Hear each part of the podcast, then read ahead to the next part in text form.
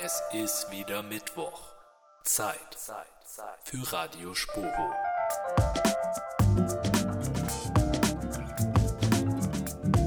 Hallo und schön, dass ihr wieder eingeschaltet habt zu einer neuen Folge von Radio Sporo. Ich bin Theresa und ich moderiere heute zusammen mit der Chiara. Hallo Chiara. Hi, ich bin heute zum ersten Mal hier. Ich bin schon sehr gespannt, aber ich glaube, es wird eine spaßige Zeit heute. Bist du nervös oder freust du dich mehr? Es geht eigentlich. Also ich freue mich, glaube ich, weil ich glaube, wir machen es gut heute. Ich hoffe. Wir haben ja wie immer auch wieder viele spannende Themen, ne? Langweilig wird es auf jeden Fall nicht, glaube ich. Nee, und langweilig ist auch das Stichwort, beziehungsweise nicht langweilig, denn das ist es ja aktuell auf den Fußballplätzen in der Welt auch nicht. Die Europameisterschaft hat ja endlich jetzt mit einem Jahr Verspätung gestartet. Ja, auch mal. Und da dachten wir, wir fragen euch mal, wie es bei euch so aussieht, wer denn gewinnt, was ihr denkt, was eure Einschätzungen sind. Und da hören wir jetzt mal rein, würde ich sagen. Ich muss sagen, nach den ersten Spielen äh, hat sich meine Meinung da geändert und ich denke, dass Italien das macht. Die haben eine sehr, sehr starke Truppe irgendwie doch zusammen. Viel besser, als ich dachte. Eigentlich hatte ich Spanien auf dem Zettel, aber die haben mich eher enttäuscht. Also ich denke, Italien macht's. Äh, ja, vermutlich Frankreich, weil sie die beste Qualität, die meiste Erfahrung in Großturnieren aktuell im Kader haben. Schwierig. Ähm, ich hätte jetzt spontan gesagt Italien. Frankreich, aber ich könnte nicht sagen, warum. Ich würde es einfach so aus dem Gefühl sagen. Ich denke, Italien wird Europameister, weil sie am besten ins Turnier gestartet sind und die Mannschaft mit am eingespieltesten ist. Meiner Meinung nach ist Frankreich der größte Favorit auf den EM-Titel. Aber persönlich würde ich mich, abgesehen von Deutschland, über einen Sieg von Belgien freuen. Puh, also ich finde, das ist ziemlich schwer zu sagen, weil es nicht so den einen Top-Favoriten gibt. Aber mein Eindruck war, dass Italien ziemlich stark ist. Ja, und ansonsten fände ich es natürlich noch schön, wenn Deutschland relativ weit kommen würde. Schaust du eigentlich Fußball? Also bist du so ein Fußballfan oder eher nicht so? Ja, doch, tatsächlich schon. Also ich spiele ja auch selbst im Verein und deswegen äh, ist Fußball schon eine große Leidenschaft von mir und dann interessieren mich natürlich auch so EMs und WMs schon und da sitze ich dann eigentlich, wenn ich es zeitlich schaffe, auch den ganzen Tag vorm Fernseher. Echt? Den ganzen Tag? Ich schaue immer nur Deutschland. Echt? ja. Oh. Oh, doch. Also ich muss sagen, Bundesliga verfolge ich auch nicht so ganz. Aber wenn dann mal so eine EM ist oder eine WM, dann will ich natürlich mein Team äh, unterstützen. Aber irgendwie schaffe ich es nicht, noch die anderen Spiele zu schauen. Also wenn dann durch Zufall, aber ich nehme es mir jetzt nicht vor unbedingt. Naja. Nee, also bei mir war das sogar letztens so, da war ich noch nicht ganz so in EM-Stimmung am Anfang und dann ähm, halb vier oder so und unser Fernseher war aus und ich sag so zu meinem Vater, Papa, es läuft gerade ein Fußballspiel, ein EM-Spiel, warum ist unser Fernseher noch aus? Was ist hier falsch gelaufen? Sage ich so zu dem und der so, ja, dann mach an. Ne? So, ja, also so läuft das eigentlich bei uns dann den ganzen Tag. Ich glaube, meine Mama ist auch schon ein bisschen genervt, die ist nicht so fußballverrückt wie wir. Ja, stimmt. Ich war noch nicht zu Hause, aber meine Brüder schauen es, glaube ich, auch die ganze Zeit durch. Ich muss auch sagen, ich war erst gar nicht so im Fußballfieber, aber dann musste ich leider beim ersten Deutschlandspiel arbeiten und da war ich richtig sauer, weil ich das total verpeilt hatte und es dann am Computer schauen musste und ich war richtig sauer, wenn jemand angerufen hatte und ich das Spiel stoppen musste. Deswegen, ich bin jetzt richtig im Fieber und habe mich auch so gefreut, dass sie jetzt gegen Portugal gewonnen haben. Und jetzt muss ich mir unbedingt auch noch mein Deutschland-Trikot von zu Hause holen und so Streifen mir auf die Backen machen und dann bin ich ready. Aber was denkst du denn, wer gewinnt? Mir ist jetzt gerade eingefallen, wir hätten die Sendung eigentlich in Deutschland-Trikots moderieren müssen. Oh, das wäre cooler geworden. Ja, mit so Deutschland fahren. Ja. So. Aber ich habe hier wirklich gar nichts. Also wir Ja, sind schlecht vorbereitet. Wir sind ja gleich neben dem Rheincenter, da können wir ja mal noch eine Runde shoppen gehen. das machen wir auf jeden Fall. Das seht ihr dann in der Insta-Story, wie wir aussehen. Ihr könnt ja die Outfits bewerten. ja, jetzt sind wir gerade durch unseren tollen Einfall voll vom Thema abgekommen. Aber nochmal zur Frage, wer gewinnt denn eigentlich deiner Meinung nach? Ja, ich muss sagen, irgendwie setzen ja schon ziemlich viele auf Italien oder Mhm. Frankreich und Frankreich war ja auch der klare Favorit schon im Vorhinein. Ja. Aber ich muss sagen, ich dachte, ich stelle mich jetzt mal gegen die Menge und ich habe jetzt mal auf Belgien getippt, was ja auch nicht so viele gesagt haben, aber Mhm. einer hatte das ja gerade in der Umfrage auch schon erwähnt. Also ich glaube, die Belgier, die sind auch nicht zu unterschätzen. Ja, ich muss sagen, ich habe die leider ja noch nicht gesehen und war ganz überrascht, als jemand in der Umfrage Belgien genannt, da, äh, genannt hatte. Und ich dachte mir, okay, wie kommt man da jetzt drauf? Aber ja, ich kann da glaube ich jetzt nicht so vom Spielerischen her gerade mitreden, weil ich es noch nicht gesehen habe. Aber ich muss sagen, Italien hat glaube ich eine richtig gute Unterstützung von den Fans, weil als ich gestern mal wieder arbeiten war, ähm, ja, war so ein richtig krasser Autokorso durch die ganze Südstadt und es hat nicht mehr aufgehört zu hupen. Und ich glaube, die Italiener sind richtig krasse Fans. Und ich würde mich natürlich auch freuen, wenn Deutschland gewinnt. Aber mal schauen, was so der Yogi macht. Aber wie ihr sicherlich auch alle mitbekommen habt, gab es bei dieser EM leider auch schon einen ziemlich tragischen Zwischenfall. Bei dem Spiel Dänemark gegen Finnland ist am Samstag Christian Eriksen plötzlich im Spiel zusammengebrochen. Ja, stimmt, das war echt krass. Also ich habe es natürlich selbst mal wieder nicht gesehen, aber es ist ja durch die ganzen Medien gegangen und ich will echt gar nicht wissen, wie das da wirklich vor Ort so live war.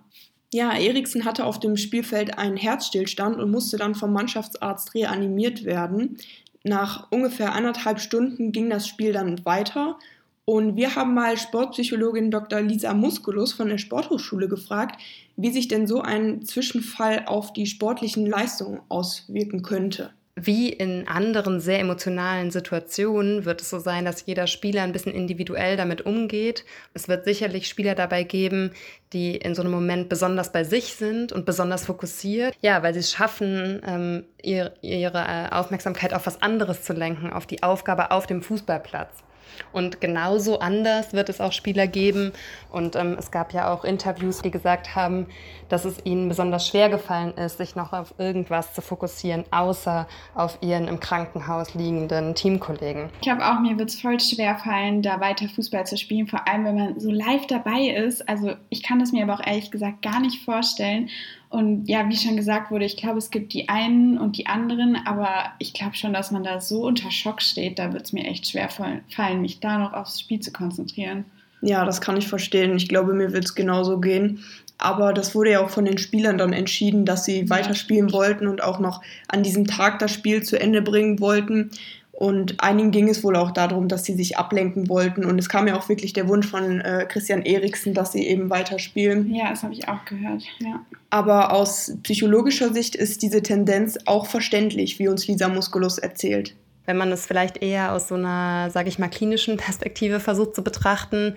Ähm, nach so einem Schock ist es für Spieler vielleicht, jetzt unabhängig davon, ob sie dann noch gut spielen oder nicht, vielleicht gar nicht das Allerschlechteste, einfach ihrer gewohnten Aufgabe nachzugehen im Team ähm, und was zu tun zu haben, sozusagen, wo es vielleicht einfach ganz egal ist, wie dann das Spiel ausgeht, weil man eben live erleben konnte, ähm, was wirklich wichtig ist im Leben. Und das ist nicht ähm, ein Fußballspiel zu gewinnen oder zu verlieren, auch nicht in der EM, auch nicht in der WM und egal wann und wo. Ja, da hat sie auf jeden Fall recht. Also Fußball macht unfassbar viel Spaß und ist so eine schöne Ablenkung zum Alltag oft, aber bei solchen Geschichten, da rückt der Fußball dann einfach auch in den Hintergrund. Ja, wir haben ja auch schon gehört, dass die Spieler das sozusagen entschieden haben, beziehungsweise nach dem Anruf dann mit Christian Eriksen. Ja, da fragt man sich ja echt schon, ob die Spieler das jetzt in der Situation Situation entscheiden hätten sollen, weil sie ja wirklich unter Schock standen. Das ist die Definition von einem traumatisierenden Erlebnis, ja mit eigenem Tod oder mit dem Tod eines Nahestehenden, in dem Fall zum Beispiel Teamkollegen, konfrontiert gewesen zu sein. Das ist ähm, einfach sehr schrecklich und sehr emotional und deshalb ähm, finde ich es nicht richtig, ähm, die Entscheidung den Personen in so einer Situation ähm, zu übertragen, sondern ich finde es eigentlich sehr wichtig, dass da Verantwortung gezeigt wird und im Sinne der Spieler und Spielerinnen entschieden wird. Da können wir jetzt an dieser Stelle Christian Eriksen eigentlich auch nur noch gute Besserungen wünschen und wir hoffen natürlich, dass sich so ein Vorfall nicht nochmal wiederholt. Ja, und hoffentlich sehen wir ihn dann vielleicht bald wieder auf dem Platz. Das stimmt. Jetzt kommen wir von den Fußballplätzen in Europa mal zurück an die Sporo, denn wir haben ein neues Eigengewächs für euch vorbereitet, die ein etwas außergewöhnliches Hobby betreibt, sagen wir es mal so. Ja, ich weiß noch, beim Redaktionsmeeting hat Lisa, die sich mit ihr beschäftigt hat, uns ähm, ja, erklärt, dass sie sich mit dem Kunstradfahren jetzt beschäftigt und ich dachte mir nur so, wie kommt man darauf? Was ist das? Wie sieht sowas aus? Also echt außergewöhnlich, aber ich bin auf jeden Fall gespannt, was sie da jetzt so rausgefunden hat. Bei dem Eigengewächs handelt es sich um Julika Müller. Sie studiert im dritten Semester Sportmanagement an der Sporo und sie hat uns mal so ein bisschen erklärt, was das Kunstradfahren überhaupt ist. Nicht jedem ist diese Sportart ein Begriff. Und viele können sich unter dem Kunstradfahren auch nichts vorstellen. Das Sportgerät ist ein speziell angefertigtes Fahrrad und hat mit einem Straßenfahrrad kaum etwas zu tun. Also im Endeffekt haben wir ja ähm, ein Fahrrad mit äh, ja, gewissen Gegebenheiten. Das hat halt einen speziellen Lenker, einen speziellen Sattel, ähm, dass man sich da draufstellen kann. Aber man hat auch wie beim BMX vorne und hinten Dornen und alles, was eigentlich so ein verkehrssicheres Fahrrad hat, hat das Fahrrad nicht. Also keine Bremsen, keine Schaltung. Wir haben eine 1 zu 1 Übersetzung. Aber von gewöhnlichem Fahrradfahren kann dabei nicht die Rede sein. Ich denke, dass das Kunstradfahren sehr vielfältig ist, dass man halt zum einen ähm, diese akrobatischen Übungen können muss, also man braucht eine gewisse Dehnfähigkeit, aber auch Kraft, aber es halt auch dazu kommt, dass man das Ganze auf einem rollenden Fahrrad macht, das heißt, man braucht auch unglaublich viel Gleichgewicht und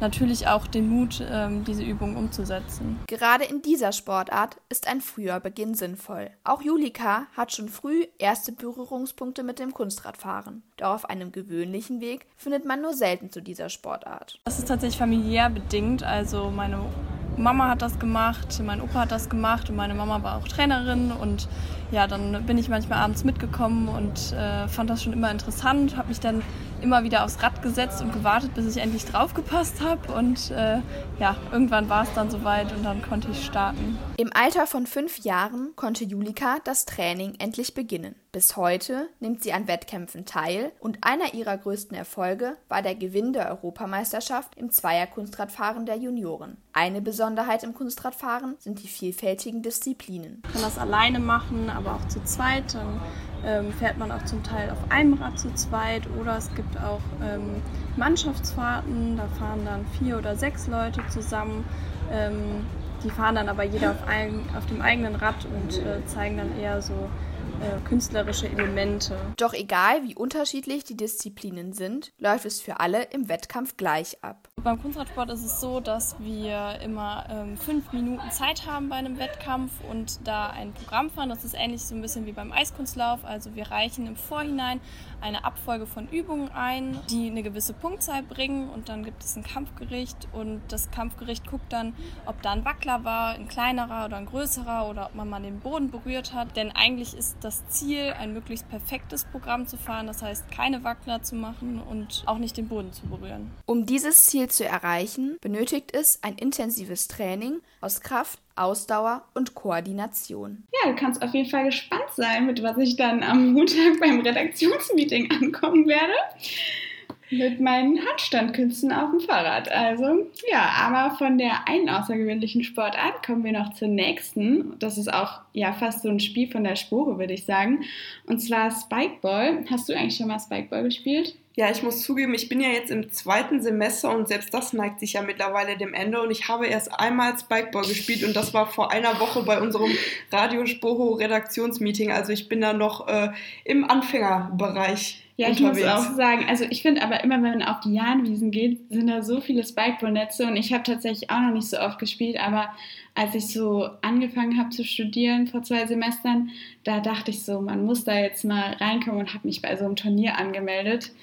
War sehr erfolgreich, aber es macht auf jeden Fall Spaß, würde ich sagen. Und das Ganze macht sogar so viel Spaß, dass es bald die Roundnet Summer Cups gibt. Und unsere Reporterin Maya hat sich mal mit Lukas Schmandra über den Ablauf des Turniers unterhalten. Eine Sportart, um die man als Spoho eigentlich überhaupt nicht herumkommt, ist Spikeball. Wobei, was ich für meinen Beitrag gelernt habe, ist, dass Spikeball nur die Firma ist. Das Spiel an sich eigentlich heißt Roundnet. Ich habe mit Lukas Schmandra gesprochen. Er ist Mitorganisator der Summer Cups und Mitgründer des ersten Roundnet-Vereins. Da sind wir mittlerweile ein Team von, ah, ich sage jetzt mal, knapp 30 Leuten, also die alle ehrenamtlich da engagiert sind in verschiedenen Teams mit verschiedenen Schwerpunkten arbeiten und äh, haben halt auch noch einen siebenköpfigen Vorstand und ja, sind quasi jetzt dabei, den Sport äh, in Deutschland äh, größer zu machen, besser zu strukturieren, zu organisieren. Wir haben da acht Referate insgesamt. Da kann man sich quasi engagieren. Ähm, Trainingszeiten haben wir quasi nicht, weil wir nur als ja, Dachverband oder wir Fachverband äh, für RoundNet ähm, quasi ja, arbeiten und uns mit den ganzen Vereinen und so connecten und eher die in ihrer örtlichen Arbeit unterstützen, wie es ein Verband quasi macht. Also ein wirkliches Verbandstraining gibt es da nicht. Bis zum 20. Juni konnte man sich anmelden für die RoundNet Summer Cups. Die Spiele werden in 58 Städten zehn Wochen lang ausgetragen.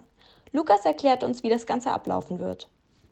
Für die Summer Cups kann sich jeder in seiner Stadt äh, anmelden. Ähm, genau, es gibt quasi vier verschiedene ja, Anmelde-Divisions. Einmal Männer, einmal Damen, einmal Mixed und dann noch ja die Open Division. Die Open Division richtet sich vor allem halt an äh, ja, Anfänger, ähm, wo es sehr, sehr viel Spaß im Vordergrund steht und einfach neue Leute kennenlernen und so weiter. Ähm, das ist bei den anderen Divisions natürlich auch so, aber da ist dann der Schwerpunkt nochmal mehr vielleicht auf, auf ja, Leistung oder auf das Kompetitive. Ähm, da gebe ich auch nochmal quasi meine Spielstärke ungefähr an und anhand dessen ähm, werden dann die Gruppen äh, ausgelost in den jeweiligen Städten. Genau sind maximal Sechsergruppen. Man spielt Hin- und Rückrunde gegeneinander mit fünf Gewinnsätzen jeweils.